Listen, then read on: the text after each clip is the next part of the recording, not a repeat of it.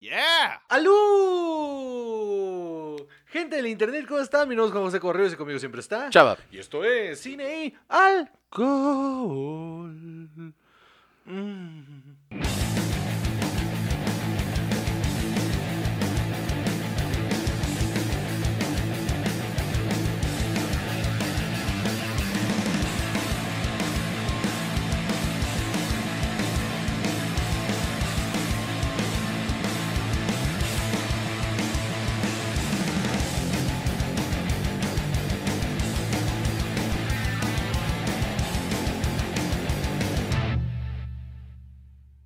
¿Qué tal? Todo muy bien. O sea, como, como la gente que canta el himno nacional gringo, que le meten así, Oh, say, can you see? Le tienes que meter feeling, si no sí, porque si no, no, no. Porque si no estaría aburridísimo, mano. La neta. Como cantar el himno nacional mexicano. Es aburrido. ¿El himno nacional americano? Mexicano. es- o sea, cantarlo es aburrido. A mí Ah, me sí. O sea, estar ahí. Es que- mexicano. Es que es bien difícil que te salga bien. Es un, es un himno bien difícil de cantar bien. Sí, sí, sí. Pre- pregúntale a toda la gente que lo canta luego ahí. que mal se la pasan. Porque aparte, lo has cantado toda tu vida, pero se te, se te olvida. Sí, sí. Se te olvida eh, por completo. Porque de, de niño lo cantas como por reflejo, nadie te... Como a mí se me olvidaron, por ejemplo, los cigarros y el, y el, y el, Pero a mí no. y el, y el cenicero. Ah, el cenicero Ese sí. se me olvidó, pero ahorita improvisamos, ¿eh? Tú, Ahorita mira, improvisamos. tú tranquilo, ¿qué quieres usar? ¿Una chapita? Usamos una chapita. ¿Qué, qué es que- Bienvenidos, un episodio más. Semana número. 113. Eso, semana número 113. Andamos aquí, este, trayéndoles toda la información que encontramos hace 20 minutos para, para su beneplácito, Damita Caballero. Este, es un placer para nosotros estar aquí con ustedes, semana tras semana, Salvador, semana tras semana. Em, yo, la verdad, eh, soy muy, muy, muy, muy fan de, del- de- de cómo se da el desarrollo de este programa en los últimos meses. Muchas gracias a todos los podscuchas. ¿Qué tal? Pues, ¿Escuchas? ¿Esta es la, la palabra? Es la de ¿O ahora. la estás inventando No, tú? por supuesto que las... No, ya se, se le he escuchado a, a- a va- Es que esta podcast escucha está culero, ¿no? Podcast escucha esta chafa. ¿Eh? Podscucha soy mejor. Sí, sí. ¿no? A mí también me gusta más podscucha. Podcast escucha, ok. Sí. Entonces el perro está ladrando porque tocaron el timbre, aunque yo le dije a- al portero que no tocaran el timbre. Muy bien, entonces, este. Mi queja de hombre blanco, ¿no? Classic, Le sí. dije al portero que no tocaran el timbre. Y me molesta que el servicio a domicilio que solicité vía una aplicación no me hizo caso. Por supuesto que sí. Muy bien. Eh, tenemos eh, bastante información, Chava. De, antes de eso, nos, este, nos, nos regalaron un... Una botella muy, muy interesante. ¿Sabes de- algo de esto? Sí, sí, sé algo de esto. Perfecto. Tenemos aquí Síguenos las- en todas las redes ¡Oh, sociales. En Instagram. Hay demasiadas arroba- cosas sucediendo a mi alrededor, maldita sea. Arroba Juan Joseco y arroba. Chavajo, En Twitter. Arroba Juan Joseco y arroba. jo, chava. Y en Facebook, la página de Cine y Alcohol, donde usted puede, pues ahí entregarse. Muchas gracias al grupo de los 140 por seguir activos. Este, eh, si nos está viendo en YouTube, suscríbase y dele a la campanita para que le avise el siguiente video. Si nos está escuchando una plataforma de audio, también suscríbanse. Si quieren donar algo de dinero mensualmente, anchor.fm diagonal cine y alcohol, donde, donde se les va a estar este, agradeciendo mucho. Ya ahí tenemos por ahí los nombres, este, se los vamos, vamos ahí a, a- a mencionarlos. Muchas gracias a todos ustedes que, que nos hacen el favor de donarnos una cantidad.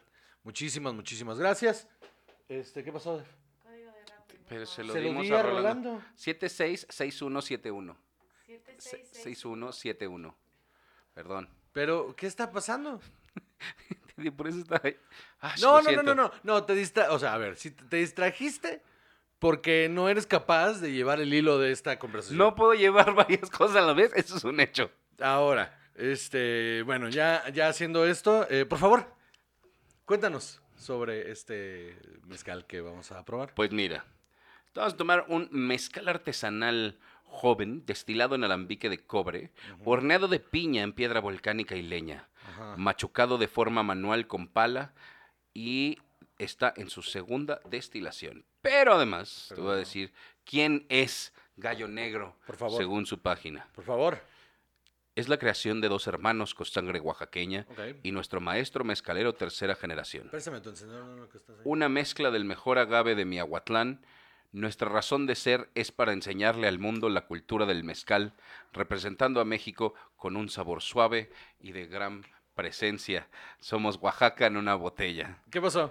Este Pacheca otra vez, 76 6171. 6171, lo dije. 766171. Sí. Tráeme el cenicero, ¿no? Ya cuando regreses. Somos una eh, calamidad, calamidad, Salvador. Entonces, Gallo Lo Negro. siento. Muchísimas gracias, muchísimas gracias. Eh, un, un respetazo al Gabo Serna, que fue el que nos consiguió esta botella. Muchísimas, muchísimas gracias. Y un respetazo también a la banda de Gallo Negro por mandarla. Mm, Hoy está re bueno. Está buenísimo, mano. Buenísimo. Eh, ahí les vamos a echar un phone para que nos manden, para que nos manden otra. Si tienen de otro, mira, mándenos otra. Tienen varias. Si algo varias hacemos en este diferentes. programa, si algo hacemos en este programa es pegarle duro al mezcal. Este es el tepestate. Tepextate. Tepextate, perdóname. Eh, hay un jabalí, hay un tobalá y un espadín. Ajá.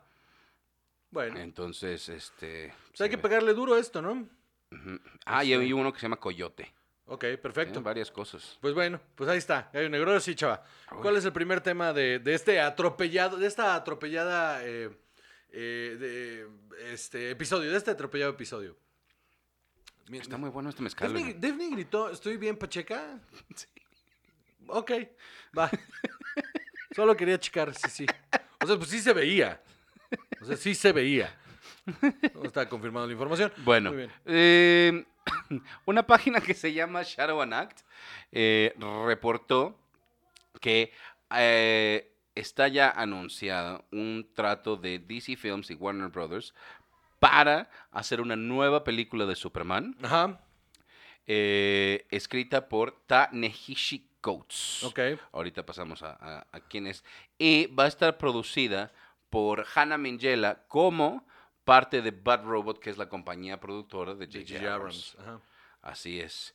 Eh, se, ve- se ve interesante porque además hay, hay otras notas en las que dice que eh, lo que quieren es contar una nueva historia sobre el hijo de Krypton. ¿Quieres que te, que te cuente uno de los rumores? Por favor. El, el que más, más anda sonando es que va a ser el Black Superman, Así es. que es el, el Superman de la Tierra 23. Ok. Es el Superman de la Tierra 23.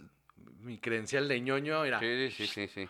Eh, Superman de la Tierra 23 que es negro este, y que es el presidente. El presidente de, ese, de, de Estados Unidos de esa... O sea, es el presidente y es Superman. Ajá. Este, y, negro. Y es negro. Es todo eso al mismo tiempo. Todo eso al mismo tiempo. ¿Ves? Y, y- la y yo no puedo 23. recibir un pedido No. y, y dar las redes y tomar mezcal al mismo tiempo. Bueno, Em, es muy interesante esa historia, está muy chida, está muy bueno, está muy interesante que lo hagan. Obviamente, como, como ya es el caso, hay banda ahí brincando, bandas... ¿Por qué, por qué la gente es racista en público? O sea, no, es la parte que no entiendo. O sea, está, ya está culo que sea racista, pero aparte les mama ser públicamente racistas, ¿no? O sea, ah, vi un post ahí de alguien quejándose de que, ya, pues este pedo de la inclusión ya está. eh, que- Porque aparte es el argumento. Este pedo de la inclusión ya, ya, está, ya está fuera de control. ¿Por? ¿Por qué hacer a Superman negro si nunca ha sido negro? Brother, sí, sí lo es, en la Tierra 23. Y como ya se estableció en el universo DC, lo que van a hacer es, pues, probar cosas de todo el multiverso. Este Superman coexiste en otro universo con el de Henry Cavill, que es blanco, para que no te sientas mal contigo mismo, tu Superman blanco ahí va a estar. ah, bueno. O sea, aparte es otra vez... Menos mal, imagínate nomás. ¿Te acuerdas hace un par de años que Michael B. Jordan estaba buscando ser Mm. Superman? Él era el que quería, este Y- era el y- proyecto que quería levantar. Y todavía está, o sea, no está completamente descortado porque sí él le había pichado una idea así. de Black Superman. Ajá, pero todavía está en pláticas y no está descartado que pudiera ser él. Pues estaría súper chingón que fuera porque Michael B. además una de las posibilidades para dirigir eh, pudiera ser también. Ryan Coolidge. Ryan Coogler. Uy, güey, no mames, sería un película, no, no, no, no, ¿eh?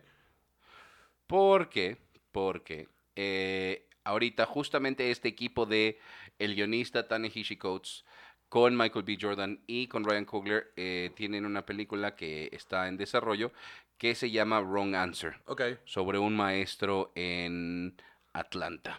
Me, me, si ese es el equipo, Estaría, o sea, ese es un rumor, obviamente. es un rumor. No es O sea, nada de- Pero si se confirmara que la dirige Ryan Coogler y que, y que la... Va a actuar Michael B. Jordan. Se- es un proyectazo. sí, sí, sí. sí. Yo, yo- o sea, en el momento en que confirmen ese rumor, eh, se vuelve, el- para mí, una de las películas de superhéroes más esperadas. ¿eh? Sí. Otra vez, como funciona el, el universo DC, es que, pues, al igual que Joker, al igual que la nueva de Batman, al todas funcionan en su propio universo, lo cual está chingón, lo cual está verga. Entonces ya, ya veremos, ¿no? Pues sí. ¿Qué más? Muy bien. Entonces, también tenemos que eh, Netflix, después de un análisis que hizo de diversidad, que nosotros ya habíamos hablado también un poco de, Sí. de uno que hicieron sobre...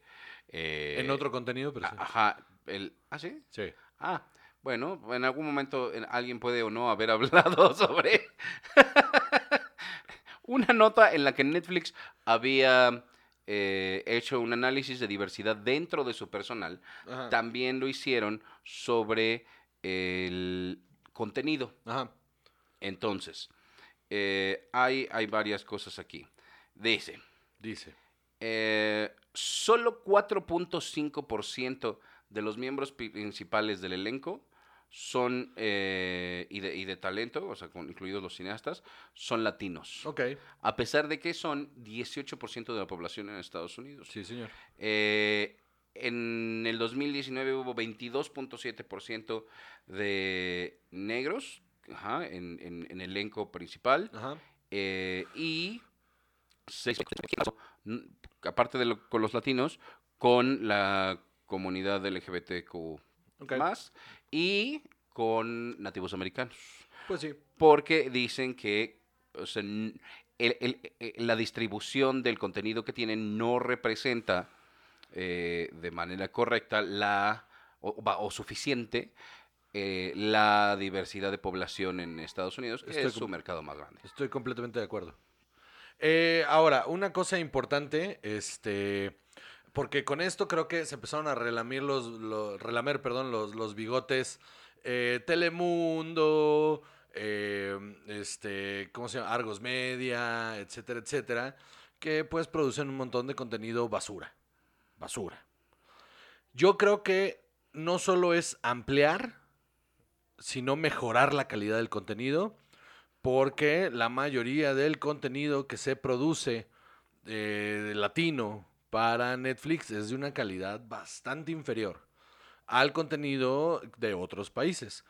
Creo que deberían de también analizar propuestas de productoras eh, diferentes a los deals que ya tienen y empezar a buscar canalizar el contenido para que no perder un público que tienen ahí que es el que exige un poquito más. Pues sí. Y, y- y- ojalá, ojalá, mira, no creo que vaya a ser así, pero ojalá ese fuera el caso, de que no solo van a ampliar el contenido, sino que lo van a, eh, van a depurar, porque sí está culero. Es que aquí dice, eh, en el 2018 fueron 23% de las entradas de cine en Estados Unidos Ajá, eran de una población latina. claro. Eh, y eh, el poder adquisitivo de, de la población latina en Estados Unidos era 1.3 mil millones de dólares y se proyecta que llegue a 1.9 para el 2023 o esa era la idea antes de... La pandemia. Ajá. Entonces, para poder corregir esta tendencia, eh, van a... eh, est- están cambiando personal, están cambiando ejecutivos y contrataron a un ejecutivo de Sony que se llama Alexander Sun, que va a tener un nuevo equipo de cine independiente Ok, y eh, uno de los primeros pasos son eh, es haber llevado a Jennifer López para ser una asesina en una película que se llama The Mother. ok. Y también eh, América Ferrara Ujú, va a dirigir ok, una serie que se llama I Am Not Your Perfect Mexican Daughter. ok. Ajá, basada en una novela. Entonces, la idea es que eh, otras empresas les ayuden, así como dices, a producir contenido, pero eh, van a tratar de, pues, un, un poco de cambiar esta imagen de, de los latinos en, para las empresas. Claro. ¿no? De decir, es que es un público muchísimo más complejo de lo que siempre han vendido y es esta onda de, pues es que contenido basura porque les gusta esto. No es cierto, es tan amplia, la- es tan grande la población latina en Estados Unidos y en el mundo, porque además o sea, un- un- Latinoamérica es Inmenso. inmenso. Y hay mexicanos en, o sea, poblaciones enormes de mexicanos en todas partes. Entonces, este... somos como los chinos de Latinoamérica. Por eso, imagínate nada más, o sea, el, el- el mercado acumulado de Netflix y las plataformas de contenido de toda Latinoamérica Sí. es un mercado enorme. Sí, que deberían de estar atacando de mejor manera. Por supuesto, porque entonces hay, otra vez, todo tipo de gente ahí. Hay gente que le gusta la ciencia ficción y hay gente que le gusta el terror. No todo es... la- Telenovelas. ajá, telenovela. O, O mira, series- ay, cómo son latinos, qué chistosos, qué exóticos. diferentes a los gringos, Series ¿no? disfrazadas, eh, telenovelas disfrazadas de series Ajá. también, sí. No, es, es, un, es una cosa bárbara ahí que tiene que cambiar. Entonces esa es... eh, pues bueno, esa era la nota nada más. Muy bien. Y después Después. vimos el tráiler de Army of the Dead. ¿Qué tal, eh? eh, dirigida y escrita por Zack Snyder. También por otro par de personas que también escribieron, eh, Shay Hatton y Joby Harold. Ok. Eh, estelarizada, Órale. Juan José, Sí. por Dave Bautista, Bautista, sí, sí. Garrett Dillahunt, Hiroyuki Sanada, Ana de la Reguera, eh, Tío Rossi, que salió en Sons of Anarchy, él era Juice. Eh, o sea, van a, van a ver a muchos otros personajes así de, ah, mira, lo he visto en otras cosas, aunque no sepan cómo se llaman. Eh, ¿Qué te pareció? Me pareció bastante interesante, se ve muy, muy, muy, muy, muy bueno. Yo creo que va a ser una gran película. Ya, ya, ya Zack Snyder había mostrado sus dotes de director de, de zombies eh, con este Dawn of the Dead, que le quedó muy, muy chingona. Y yo creo que esta, con el presupuesto que se le dio, va a ser una, un- una muy buena película. Se ve divertidísimo. Sí, se ve que va a estar increíble la acción. Eh, muy colorida, muy divertida, muy, muchísima acción, eh, totalmente exagerada, pero bien, o sea, Sí, el shot este donde está... son como un mares. mar ajá, de, de- de zombies. Mira, normalmente diría yo, ah, ¿qué es esto? Pero está tan bien montado en el tráiler que no me molestó para nada, al contrario, me dije, esto, esto va a estar chido. Me recordó en cierto sentido a Mars Attacks, ¿no? Sentí como esa onda Sí, de por- desastre por todos lados. Sobre todo porque está en Las Vegas. confusión, y- ajá. Y eh, la, la historia parece que va así. Después de un, eh, una epidemia zombie en Las Vegas, un grupo de mercenarios toma un gran riesgo. Entrar a una zona de cuarentena para lograr el asalto más grande jamás intentado. Sí, ahí se ve cuando abren y están montañas y montañas de dinero, ¿no? Ajá, así es. Entonces, Dave Bautista, Ana La Reguera y, y varios de los otros personajes son parte de un equipo de mercenarios. Ana la Reguera no sale un solo segundo en el tráiler. No. Entonces yo no creo que tenga un papel eh, principal. Yo creo que va a salir 10 minutos masticando inglés y luego la van a matar. Pues igual, pero sí, así, así no, no la veo como anunciada por No, ningún lado, no, como no. sea una de las... No, yo creo que va a salir ahí como de, hey guys, how are you doing? Y vámonos. Sí, Tig Notaro sale también. Mira, mira. Este, se, va a estar, va a estar divertida. Se, ve- se ve, Se ve muy entretenida, se ve muy, Mm. muy divertida. Muy impresionante. Pero Pues- bueno. A ver, hay que esperar. ¿Tenemos fecha? Tenemos fecha, permíteme un momento. No, los que tú Aquí estamos esperando, ¿eh? A la hora que Pues tú mira. quieras. Este. El 21 de mayo sale. 21 de mayo, perfecto. Pues el 21 de mayo la veremos con ansia loca. Absolutamente. Muy bien. Antes de irnos a un corte, eh, quiero comentarles que la semana que viene vamos a hablar de Malcolm and Marie, que es una película eh, que está en Netflix, que, mm, bastante interesante. Este, y eh, nos vamos a conectar en Instagram Live mientras estemos hablando de esta película. eh, para que va a quedar grabado para el podcast, pero para que puedan checar ahí en el live y podamos interactuar un ratito mientras estamos hablando de ella. ¿Te parece? Muy bien, antes que nos vayamos, ¿ya pudiste ver The Crew? No, mano. Eh, lo pensé, lo iba a empezar a ver, pero la neta, la neta, la neta, me puse a ver otra vez Ver Call Sol. Ok. Eh, como dije, ah, voy a ver algo que me hace enojar o algo que me gusta muchísimo. Siempre algo que te haga enojar. No siempre, siempre. No, no, es que no, yo, yo sé cuál es tu production value ahí. Este, verme enojado a ti te, te causa muchísima gracia. Absolutamente. Pero estoy trabajando con mis problemas de ira. Y entre ese, eh, eh, ese... La voy a ver, la voy a ver. La voy a ver y la hablamos.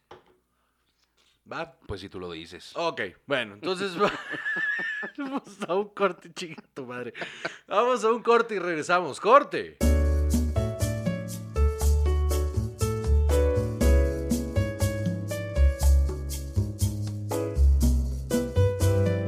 De vuelta, chava. Muy bien. Eso. Muy bien. Eso. Mira, todo está saliendo bien raro hoy, ¿no?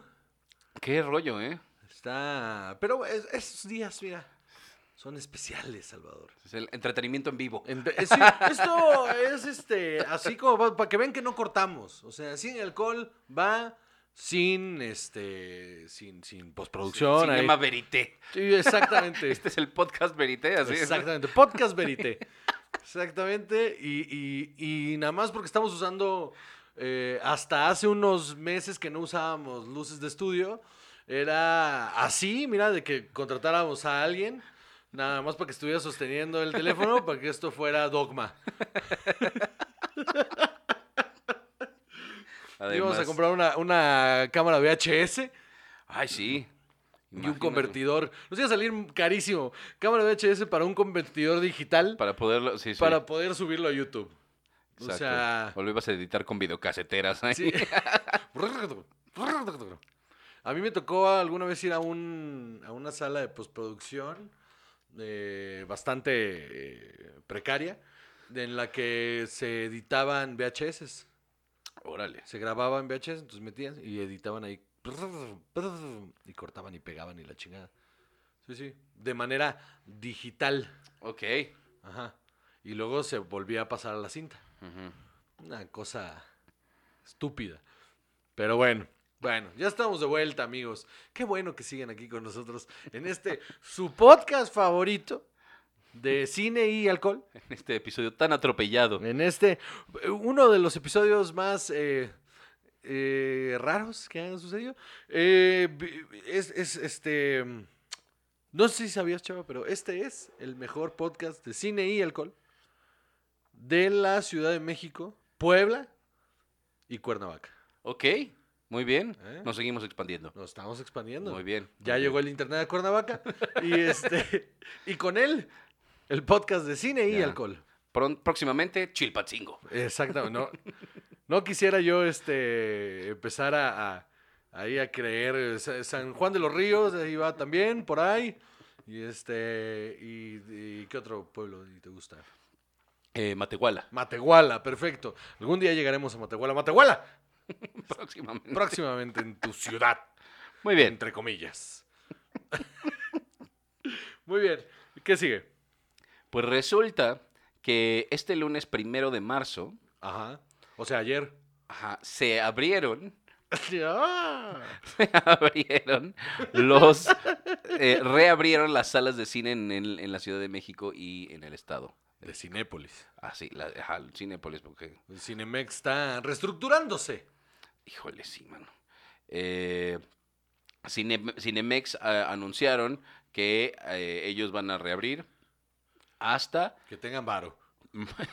mayo o junio. Mm, O nunca. Híjole, es que ya hasta mayo o junio sí está rudísimo, ¿no? Para una empresa estar Feo. en paro desde... Feo, porque aparte les va a tocar feo, porque ya se vienen las de verano. Se vienen las de verano y no van a recaudar lo que están esperando que suceda. Híjole, qué rudo. man. O sea, a menos de que todos los viejitos por ahí de junio digan, ¿saben qué? Vamos todos al cine. Este, no hay manera. Bueno, entonces lo que dice aquí es que Tabata Vilar Villa, directora de la Cámara Nacional de la Industria Cinematográfica, eh, ya dio luz verde, informó que las autoridades de la, ciu- de la ciudad ya dieron luz verde para que eh, pudieran empezar a exhibir películas. Y eh, habló de que se han hecho estudios alrededor del mundo de que los cines en realidad no son un foco tan peligroso de contagio, siendo que todo el mundo está, está sentado a cierta distancia y todos están viendo para el mismo lado. Y casi nadie está yendo, entonces por eso... hay gente- sea, mira, yo no soy ningún científico, pero el cine no es un fo- no es un foco de infección porque no hay nadie, ¿no? O sea, es muy sencillo, ¿no? O sea, es como si yo dijera también, este, ¿saben dónde no es un foco de infección? Los festivales de música ahorita, porque no hay. Eh, resulta que en la Ciudad de México se vendían el 30% de los boletos de toda la República Mexicana y eh, aquí están dos de cada siete cines del país. Claro que sí. Está, o sea, está cañón, que estén todos parados, pues sí les está dando... Está dando en la madre. Sí, sí, sí, sí. Eh, desde, desde marzo están realmente cerrados. Eh, abrieron un poco en, en agosto Ajá. y eh, pues cuatro meses tienen ya de estar otra vez suspendidos. Entonces, Ya por un año, man. Ajá, exacto. Entonces, la verdad es que, mira, creo que, pues, como, como industria está completamente incapacitada, ¿no? O sea, no creo que vayan a, a revivir bien pronto, No. pero... Ent- entiendo, entiendo la necesidad, pero aún así no, o sea, no lo veo plausible. O sea, no, no veo que la gente salga corriendo. O sea, o va a haber un porcentaje muy, muy, muy pequeño de la población que va a decir, claro, me urgía regresar al cine. Y el resto de la banda va a decir, pero ¿por qué? Sí, o sea, ¿is it necessary? Is it necessary for me to drink my own urine? No. But it's there and I like the taste. Entonces, en, en el tiempo que estuvieron abiertos en agosto, ¿sabes cuántos boletos se vendieron? Eh, Tres millones, que son millón y medio abajo de lo que se metía en un, un fin de semana. Pero es lo que te digo, o sea, no hay blockbuster de verano que vaya a rescatar esto. No hay. No hay una sola película. eh, o sea, porque ni Godzilla contra Kong, mano. No, no va a llevar a la gente a las salas. No. O sea, no, no se va a recuperar, eh, de- desgraciadamente para ellos, no se va a recuperar esta industria. No de esa manera. O sea, no. eh, está difícil, está cabrón. O sea, Qué bien por Cinépolis, qué bien por ellos que van a volver a abrir, pero pues qué mal que la situación no está para que vayan. O sea, es raro, es difícil. O sea, yo igual, o sea, por, por chambear, pues por mí si mañana me dijeran, oye, pues ya abrimos este, bares y pues voy a ir, voy a hacer mi, mi, mi chamba, porque tengo que chambear. Pero voy a ir con la misma... eh, está culero. La neta sí. Y, y- y yo lo, lo he dicho muchas veces. A mí sí me parece un poco triste. Yo sí creo que el cine eh, tiene una magia diferente. O sea, ir al cine Sí, tiene sí, una sí. magia diferente. eh, es distinto. Estuve leyendo los comentarios en, en la nota y está muy dividido entre gente que dice es que, que, que extrañan la experiencia, que extrañan ir a comprar sus palomitas y sus nachos, toda la onda. eh, y, y gente que está así de, pero ¿por qué me voy a ir a contagiar al cine? No, no es una necesidad. Realmente, este es un gusto que te da, ¿no? Entonces dices, pues si de repente tienes que salir, si tienes que ir a hacer cosas, ok, ¿no? Y ti- tienes todo el cuidado del mundo. Pero, pues para ir a pasear, sí es un riesgo demasiado grande, ¿no? Pues mejor, o sea, honestamente, eh, es que no le veo el caso. O sea, le veo el caso como industria, le veo el caso como fuente de trabajo, pero no le veo el caso como consumidor. O sea, ir a gastar una cantidad, porque aparte no van a bajar los precios, no va, o sea, entonces ir a gastar una cantidad considerable de dinero a- a- para darte un gusto con el riesgo de, porque no es, no es sentarte en la sala el riesgo. El riesgo es salir de tu casa y el, el contacto en la plaza, porque los cines no están así como que en la calle, están dentro de una plaza comercial. Entonces entrar a una plaza comercial, eh, que el boleto, que tu madre, que el otro. O sea, mm, no sé si vale, no sé si vale el, riesgo y la pena esta, esta situación. Yo no, yo no me veo yendo al cine pronto, mano. No me veo, mucho menos si te digo que mediados de junio pues ya vamos a tener HBO Max, mano. ¿No? O sea, y, ah, por cierto, fe de ratas. El episodio pasado dijimos que Raya and the Last Dragon no estaba puesta para Premier Access en, en Disney Plus y nos equivocamos. Sí lo está. Sí lo está. Ya, ya está anunciada. Ahí está el banner. Y me metí ahí para ver qué pedo. Y va a costar 329 pesos. 329 pesos el Premier Access eh, aquí. Y luego, cuatro semanas después, ya va a estar eh, eh, disponible sin, sin necesidad de pagar un extra. Ahora, también tengo una nota para añadir a esto del cine, en la que hablan de, es que mal y de malas también. Eh, eh, hubo una propuesta en el Senado que también ya habíamos discutido un poco, que obliga a los cines y a las plataformas digitales pa- a reservar un 15% de sus contenidos, de sus espacios, de sus salas, para cine nacional. Y el Consejo Coordinador Empresarial dijo que esto eh, no solo es inconstitucional y que viola un montón de tratados internacionales, sino que así de No es de- negocio, así de déjennos pasar las cosas que la gente sí va a querer ver. Por favor, no nos estén imponiendo más cosas. No me hagan ir a ver este Mis Reyes contra Godines. Por favor. Porque ahorita la proporción que hay es del 10%. Porque además eh, no, no es, o sea, no, no es, no es solo eh, que, que- que sean 15% de, de su contenido, sino que en los estrenos se tienen que pasar en tales fechas, que tienen que durar tantos ¿no? días, ajá, tantos días en sana, sí o sí. eh, Es que eso no, no ayuda. Es, es- ese tipo de propuestas son parches. Son parches al problema real. El problema real es, y, los, y lo seguiré diciendo, es cómo se lleva el IMCINE. El problema real es la mafia que hay ahí. eh, que en lugar de. O sea, no puedes hacer contenido eh, eh, comercial, ¿vale? No me voy a meter con el cine independiente, no me voy a meter con las propuestas que van, que pasan por el, el, el Foprocine o el eh, etcétera, etcétera, ¿no? Me estoy metiendo con las, con, con las eh, propuestas nacionales de cine comercial. No puedes autorizar esos pedazos de basura eh, y luego forzar a las exhibidoras a que parte de su negocio tenga que ser mostrar películas que nadie quiere ver. O Así es. Esta, esta propuesta entró al Senado eh, a través de Ricardo Monreal, que es el coordinador de la bancada de Morena en el Senado. Y este, eh, te digo, tiene en armas a toda la gente. O sea, Pues es que aparte es un, o sea, te digo, es, es una, eh, eh, no es una solución real. La solución real es mejorar la calidad del contenido.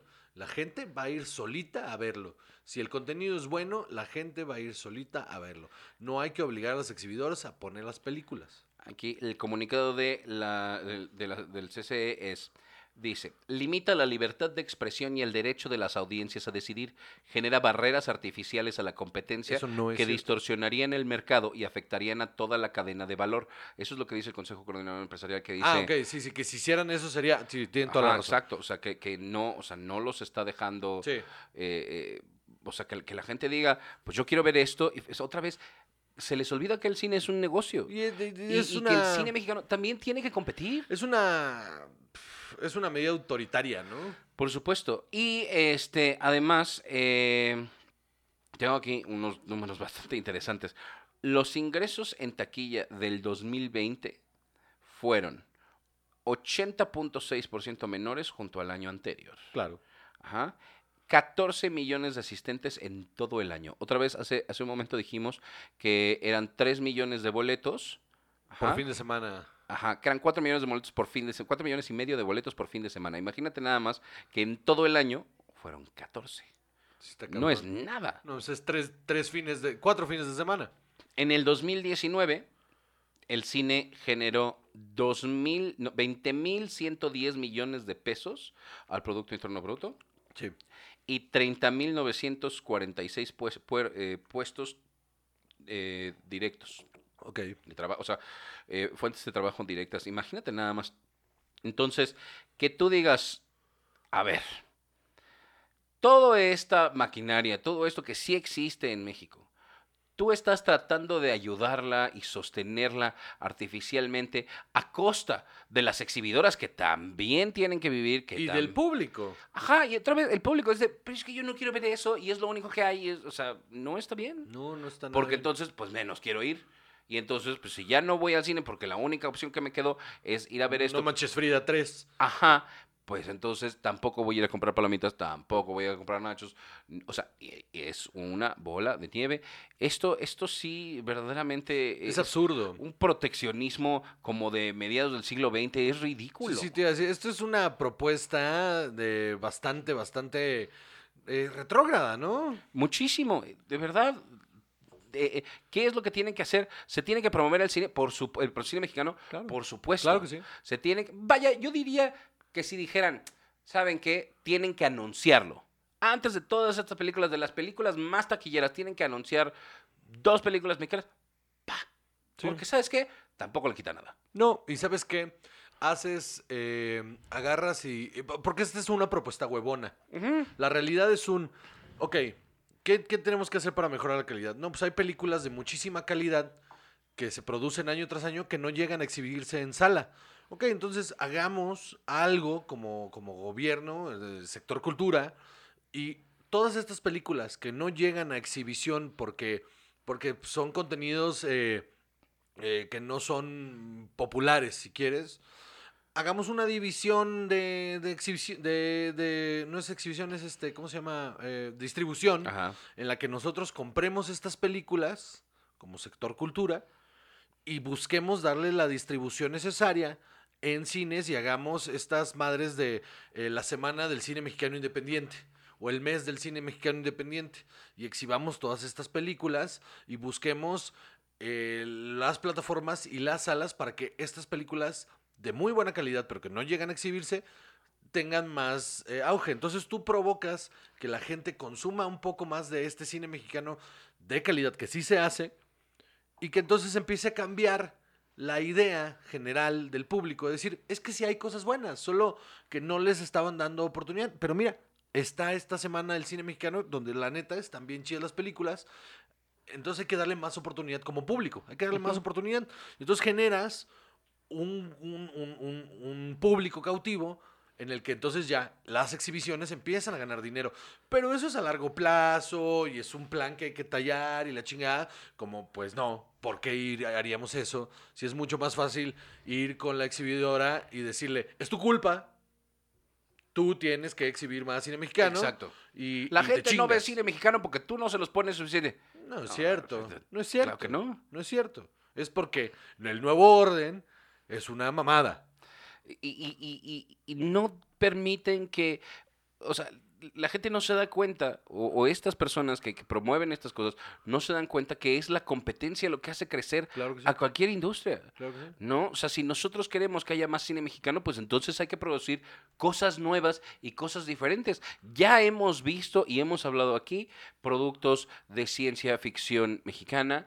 El, el cine de terror mexicano tiene una tradición larguísima, no es y- nueva. Y enorme, aparte, o sea, grandes películas de terror del cine mexicano que, que, que son, son legado ya del cine de nacional. Grandes y, y- y pequeñas, cosas que han tenido éxito, éxito, ¿te acuerdas de Kilómetro 31? Sí, sí. O sea, siempre ha habido cosas que pegan, que se vuelven, va- vaya, en, en cierta proporción nacional, eh, virales, eh, importantes. Entonces, ¿por qué no permitir, bueno, pues oye, mira, esto funcionó, pues hay que intentar más de esto, no estar eh, supeditados a que, bueno, pues este, tenemos que poner las películas, pues mira, total, si de todas maneras me la van a poner en el cine dos semanas o tres semanas, pues entonces, pues que salga lo que tenga que salir. Es un asalto bien cabrón poner una película tres semanas que nadie va a ir a ver. O sea, como, como negocio, eh, te están robando dinero. Ajá, y exacto. Imagínate, piensa que si esa sala de cine, ahorita en, en este momento de crisis tan fuerte, iba a tener, en una sala de o- 80 personas, iba a tener 35. En una película eh, exitosa, en una película popular. Si tú obligas a que esa misma sala esté mejor poniendo una película que no jala, pues entonces van a tener 15. Y entonces todas estas fuentes de trabajo directas pues se van a ver más afectadas y entonces le das más en la madre las cosas. Este... Es una este- propuesta muy este- pendeja. este no, este no es el camino, yo No, creo. por aquí no es, y así no es, y, y- y mientras sigan, mientras sigan culpando a las exhibidoras y al público, el cine mexicano no va, comercial, no va a avanzar. Ajá, porque, porque de verdad es que esto, esto es una, una distinción muy importante que hacer. No es que uno diga, es que no hay suficiente cine mexicano, no hay cine mexicano bueno. No, no, no, no. Por supuesto que hay. Hay, hay cine independiente, hay cine de autor, hay cine eh, de arte, por llamarlo de una manera, que hay mucho y, y se ve y hay espacios, pero ese cine ni hoy, ni ayer, ni nunca se veía en un viernes a las 9 de la noche en un Cinépolis. O sea, no iba a pasar. No, no. Porque la gente no quería ver eso, porque eso es lo que la gente va a ver a la cineteca. Y hay días que te plantabas en la cineteca y es un mar de gente. Claro que sí. Entonces no es que no haya espacios para esas cosas. Eso está muy bien y esa, eh, eh, ese sector de la industria cinematográfica no está perdido, ni se va a ir a ningún lado porque hay ese talento. Pero para tener un cine comercial que permita y ayude, que esa es la parte más importante, eso ayuda a que haya cine independiente mexicano. Cuando hay un cine comercial, entonces ese director que, que ya tiene tres o cuatro éxitos comerciales por ahí, puede decir, y esta va a ser mía, va a ser un proyecto personal. Y si no la va a ver mm, eh, nueve millones de personas, no importa, con que la vean uno. ¿No? Entonces, e- e- eso es lo que nos va a hacer crecer a todos. Sí, hay, hay 50 mil salidas diferentes y mucho más viables para esta mamada, la neta. Pues sí. Pero bueno, ¿qué sigue? Muy bien. Y eh, tenemos la película de Netflix que salió eh, la semana pasada, antepasada, Hace dos semanas, sí. eh, que se llama I Care a Lot, con Rosamund Pike, Peter Dinklage y Asa González. Diane Wist, Chris Messina, Isaiah Whitlock. El reparto está bastante bueno, el yo reparto creo. está increíble. Eh, eh, está, está chido. Y, eh, a ver, vamos a empezar A por ver, el tú primero, tú primero, mano. Eh, la, la película se trata, según IMDb, de una un legal guardian, no sé cómo, cómo decirlo. guardián legal. O sea, sí, esa traducción tutor. hecho. Tal vez, ajá. Eh, una persona que se dedica como a velar por los intereses de adultos mayores, Un, un ajá, de manera ajá, eh, corrupta, que se dedica a drenar los ahorros de sus eh, Clientes. de esos clientes eh, se encuentra con su rival, con un rival, cuando una mujer a la que trata de desfalcar resulta ser más de lo que aparenta a primera vista. A ver. Yo sí me la pasé bien. Está, eh, está digamos, marketeada o, o, eh, presentada como una película de crimen, como un thriller y como comedia. Como una película de crimen, más o menos. Como una película de comedia, cero. Ce- Yo no le vi un minuto de chiste. Ni un minuto. Nada. No hubo una cosa que yo diga, "Ah", nada. Nada. ¡Ah, qué cagado! No una cosa. Pero como thriller no me pareció malo. A mí me pareció que este es un thriller, así te lo tendrían que haber vendido. Y no es. O sea, no es una gran eh, joya cinematográfica, no va a pasar a la historia. Pero no me desagradó. Yo, o sea, eh, eh, ya lo habíamos hablado Tengo tú y yo. tantas cosas en contra que decir. Ok, ve.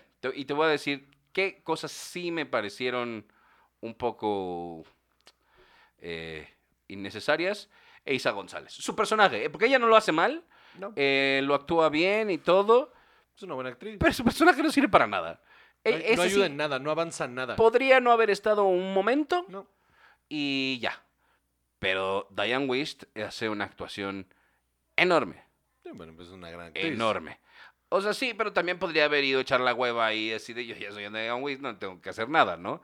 Y no, lo hace súper bien. De, de, de ser primero una viejita toda agradable y todo. Ver esa transformación a, a la desesperación cuando la tiene pues atrapada y cuando ella empieza a tratar de actuar y a responder a lo que le está pasando, también está chido.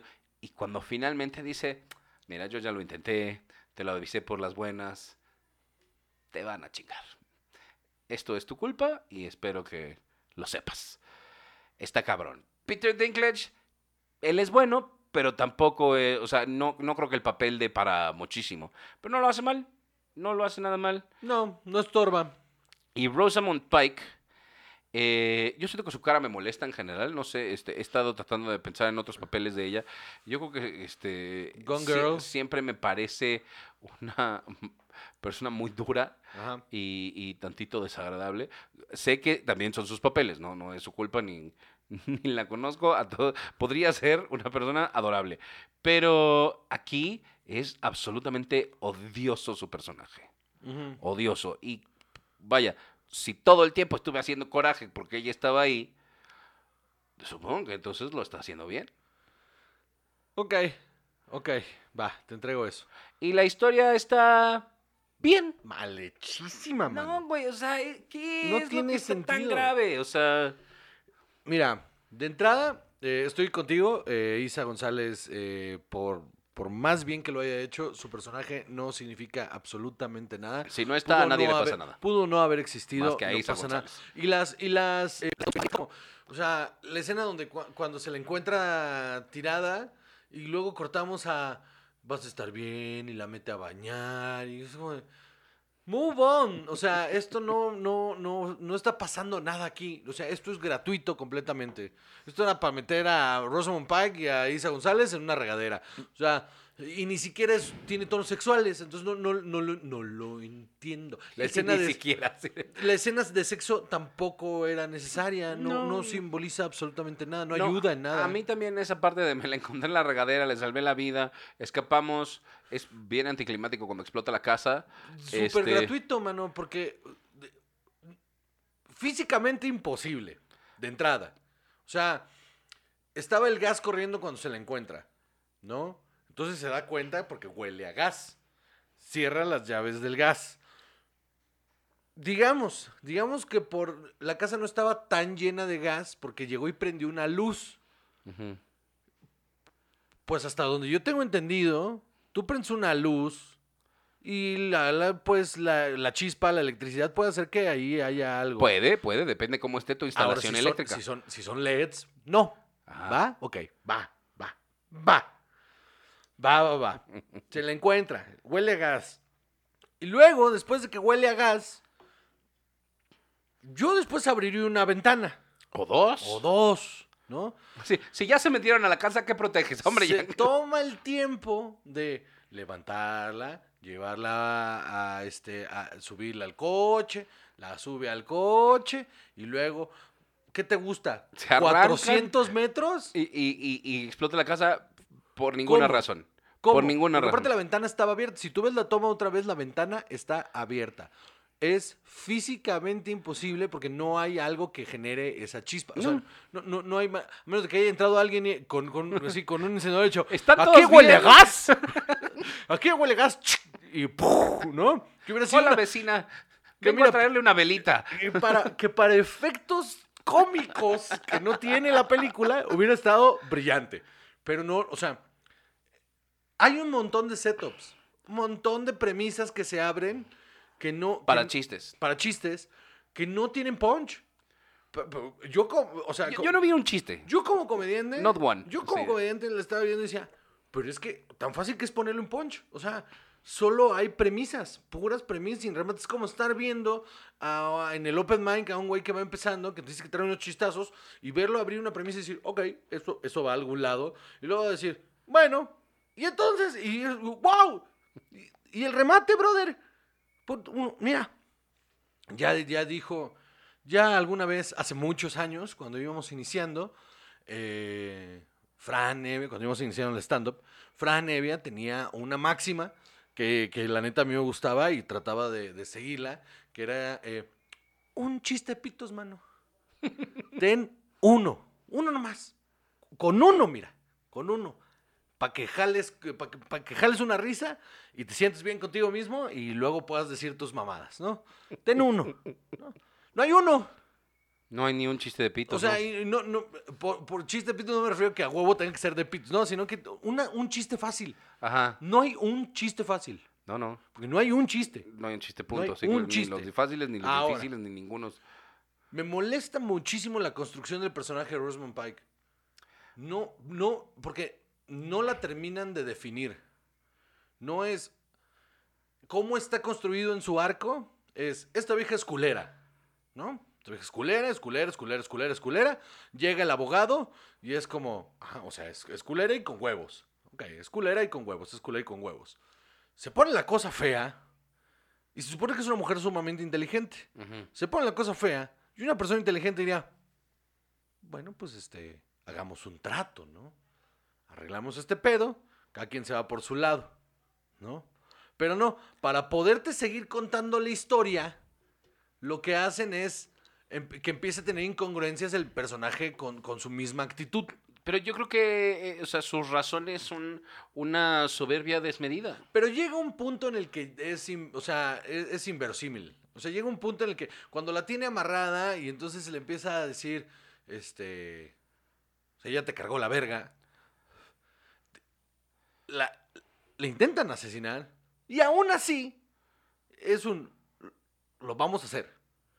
O sea, no hay, no hay una transición del personaje en- entre lo vamos a hacer, lo vamos a hacer, y de repente llega un punto en el segundo acto en el que quieren que se te olvide, porque, porque está mal planteado, quieren que se te olvide que ella es la culera. Ah, no, no, Entonces no. empiezan a tratar de generar empatía hacia los personajes y no funciona. Nunca generas empatía hacia los personajes. Yo creo que ahí, ahí, ok, va, en, en eso estoy de acuerdo. También pensé, es que ella no puede ser protagonista porque la odio desde el minuto uno. Porque está porque, porque te, te- te- te pusiste a chambear este primer acto en que yo la odiara. Y entiendo que en el segundo acto lo que quieres hacer es que yo tenga un conflicto moral a la hora de decir, híjole, es que es que es una persona con sentimientos, ¿no? Pero no funciona porque nunca lo planteé. No, pero yo sí quiero que le pasen cosas horribles. Pero ese es mi punto. Tú sí, pero en el segundo acto lo que están intentando es que tengas un conflicto. Tú como espectador y no sucede, porque no lo, no lo tuviste. Yo tampoco lo tuve. De hecho, todo el tiempo, y en el, durante el segundo acto, yo estaba diciendo, oye, me, acuerdo de haber con Dave y haberle dicho, oye, sí estamos de acuerdo que ella es la mala, ¿no? O Ujú, sea, ujú. ¿por, por- por qué están activamente tratando de hacer que yo sienta empatía por ella, ¿no? Claro. Llegamos al tercer acto, a la conclusión de la película, donde ya todo está desmedido. O sea, su plan es una serie de Dux Máquina. Todo. El llegar y el taser y la madre y llevárselo y las drogas. y Está como todo, o sea, como desprolijo y, y- y- y las putas huellas. O sea, nada de eso tiene sentido. Todo está mal planteado. Está como al y se va y es como de...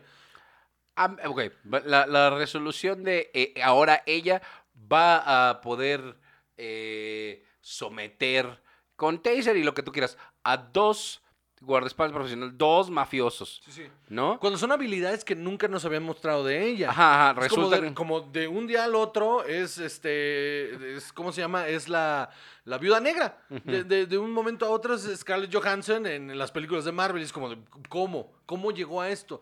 ¿Cómo toda esa resolución va, va a tener sentido? Se encuentran al güey tirado.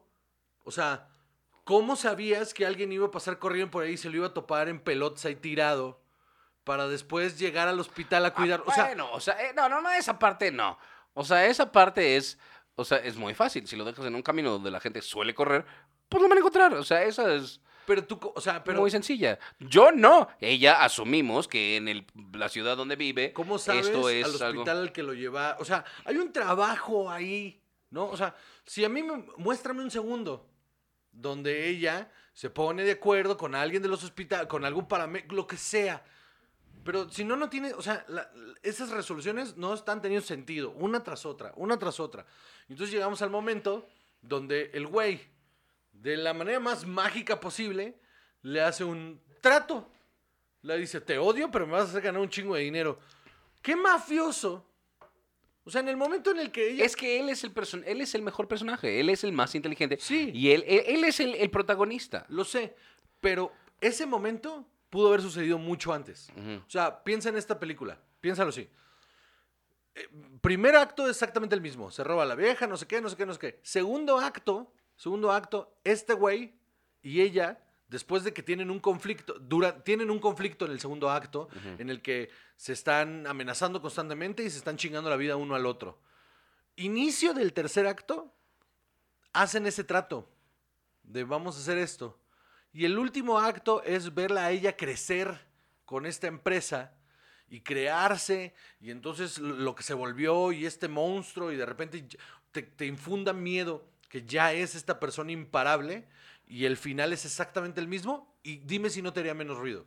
Sí, sí. No, no, no, es, es que estoy de acuerdo que tiene, tiene hoyos y tiene errores.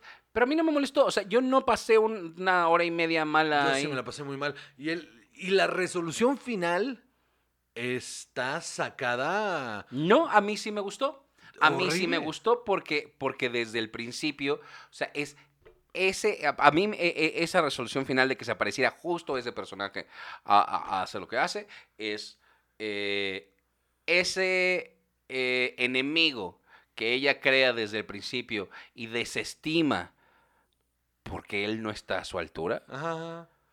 Que le pase eso, me- a, a mí eso sí me pareció un Pero no, acierto. Pero, pero ¿no te pareció que está telegrafiado al principio? Es como, te, te lo ponen y luego ya no vuelve a aparecer y es como, ¿para qué me planteaste eso? Sí, Pero ah, para eso son esas cosas. Pero no, sea, no, no, no, o sea, que no es mejor, que no se hubiera sido mejor. Te lo planteo al principio y luego te lo vuelvo a mostrar después, solo un poquito, solamente para que no te, para que no te suene como una resolución fácil tenerlo al final. O sea, métele un poquito más de trabajo, un poquito más de esfuerzo. O sea, A mí no me lo pareció justo es ese tema de la agarró desprevenida porque ella nunca lo tomó en cuenta. está muy chafa, mano. A mí, a mí eso no, a mí eso en particular no me molestó nada. Pues, o sea, mira, de todos mis problemas con la película, ese es el menor. Pero la construcción de personajes, la, cómo el- los, los arcos no me, no me funcionan. no- Tal vez el de ella, pero, o sea, el, el de Diane Wist es bueno. No, no, o sea, a ver, otra vez, no, no creo que sea la peor película que he visto, Ajá. pero sí creo que es muy deficiente. Eh, yo- siento que estás muy enojado con una película que no lo amerita ¿Sabes tanto. qué? Estoy enojado, estoy Ajá. enojado porque a mí me gusta mucho Rosamund Pike. A mí me parece que es una gran actriz. Ajá. Y, y me parece un desperdicio eh, de cast. Eh, una historia tan mal montada. O sea, creo que, y, y se lo dije a, a, a Def cuando terminamos de ver, creo que el guion estaba bien hecho. Ajá. Creo que era un buen guion. Que, un, que el director no tuvo ritmo.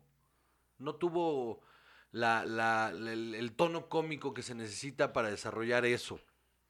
Aunque es del mismo güey, creo que eh, no, no, no, no cuadró. No, no, no pudo. No, no le sacó lo chistoso que quería sacarle.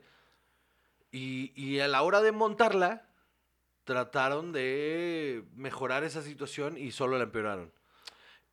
Y mi conflicto más, más, más grande con esta película y lo que no hizo que jamás, jamás me metiera en la atmósfera fue la puta música. Horrible.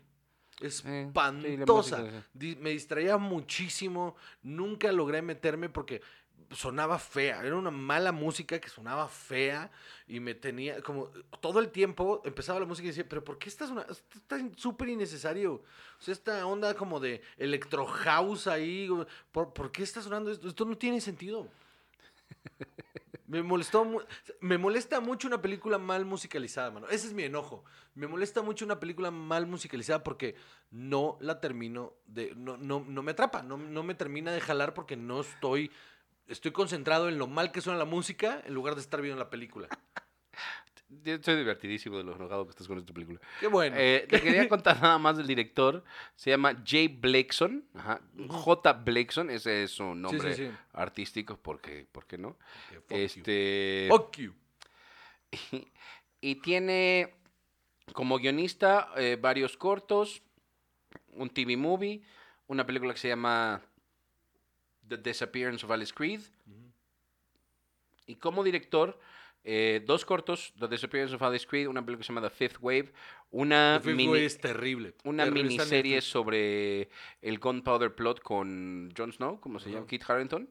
eh, y esta. Nada más. eh, o sea, Tiene Fifth- muy poca, muy poca experiencia. No creo que, o sea, absolutamente no creo que sea un buen director. no, The, The Fifth, The Fifth Wave es espantosísima. Si tienen la oportunidad de verla, por favor, sáquense los ojos. De verdad. Pues bueno, Bueno, pues qué bueno. todo lo que Qué bueno que te la pasaste eso. bien de, de que yo estaba haciendo corajes. Divertidísimo. Después del atropellado inicio de este episodio. Episodio número. 113. Episodio número 113. Muchas gracias por Es, escucharnos. es el 13, el de la mala suerte. Ya, seguro. Es, es la superstición Si lo que quieres. nos ahogó aquí. Si quieres. Nos lo brincamos y le ponemos 14 si quieres. Como los idiotas que somos. Muy bien. Muchas gracias por escucharnos. Yo soy Juan José Cabarrero y conmigo siempre está. Chava. Y esto es Cine y Alcohol.